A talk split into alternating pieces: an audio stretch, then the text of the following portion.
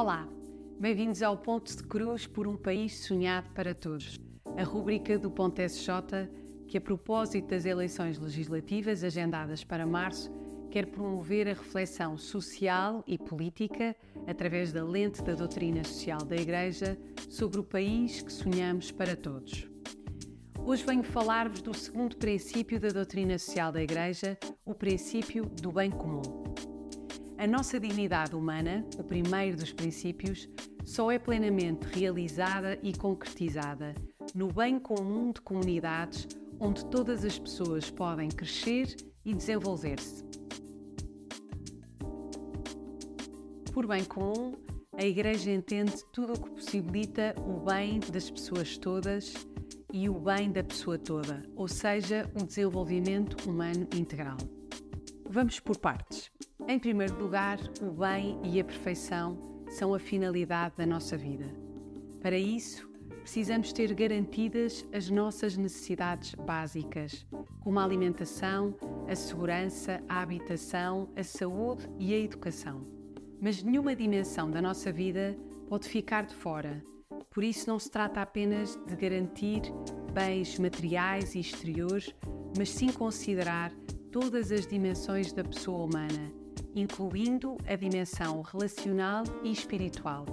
Em segundo lugar, a finalidade da nossa vida coletiva é tornar o bem partilhado, isto é, desafiando-nos a pensar além das nossas próprias necessidades, considerando as dos outros, em particular, as dos mais vulneráveis.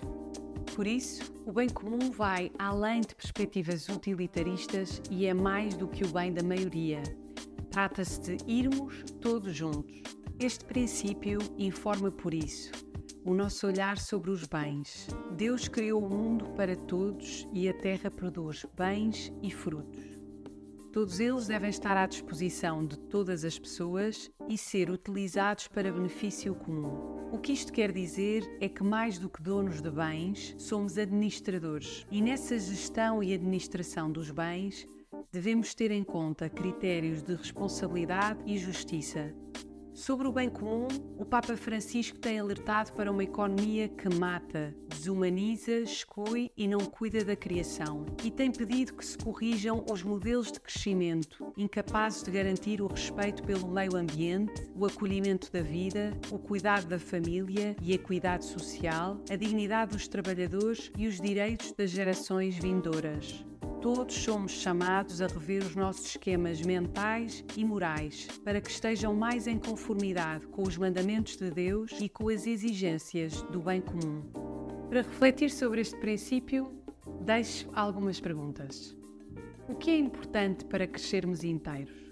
Trabalhamos pelo desenvolvimento humano integral de cada pessoa? Temos como objetivo final a posse dos bens ou a posse é um meio para fazer o bem? Como podemos promover nas nossas casas, comunidades e lugares de trabalho uma economia inclusiva, humana e sustentável? Esta foi a apresentação do bem comum. No próximo episódio, trago-vos a apresentação do terceiro princípio da doutrina social da Igreja, que é o princípio da subsidiariedade. Até lá!